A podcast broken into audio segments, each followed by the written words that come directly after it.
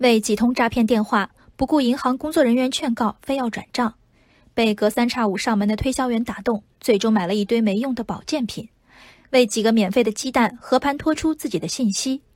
一段时间里，老人群体常常和受骗二字关联。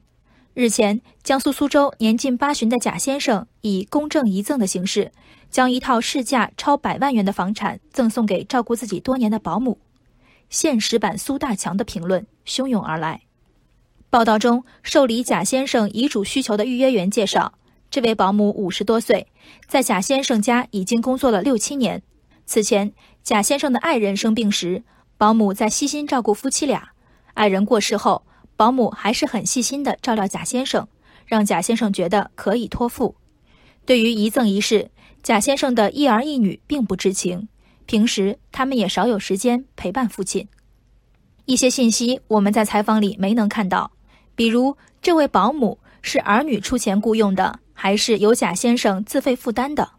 又比如儿女平时与父亲来往不多，是因为感情的疏离，还是实在迫于工作压力？但这些信息的用处，仅仅在于帮助我们判断贾先生行为的逻辑性，而非合法性。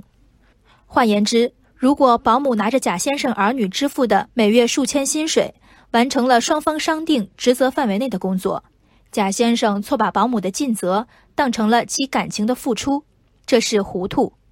如果贾先生儿女从事九九六的工作，实在不具备下班后陪伴老人的条件。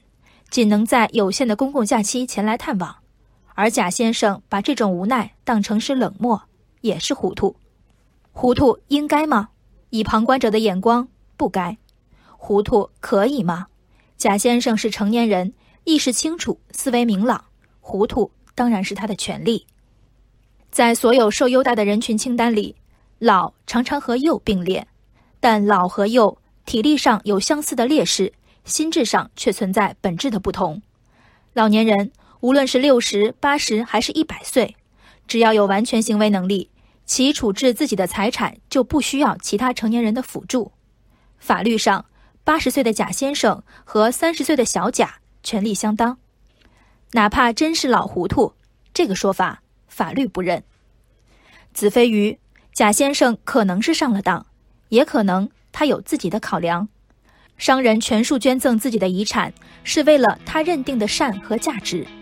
贾先生为什么不能为了自己认定的价值，做出自己的决断？父子一场，父亲最终老糊涂，这是许多网友理解的悲哀。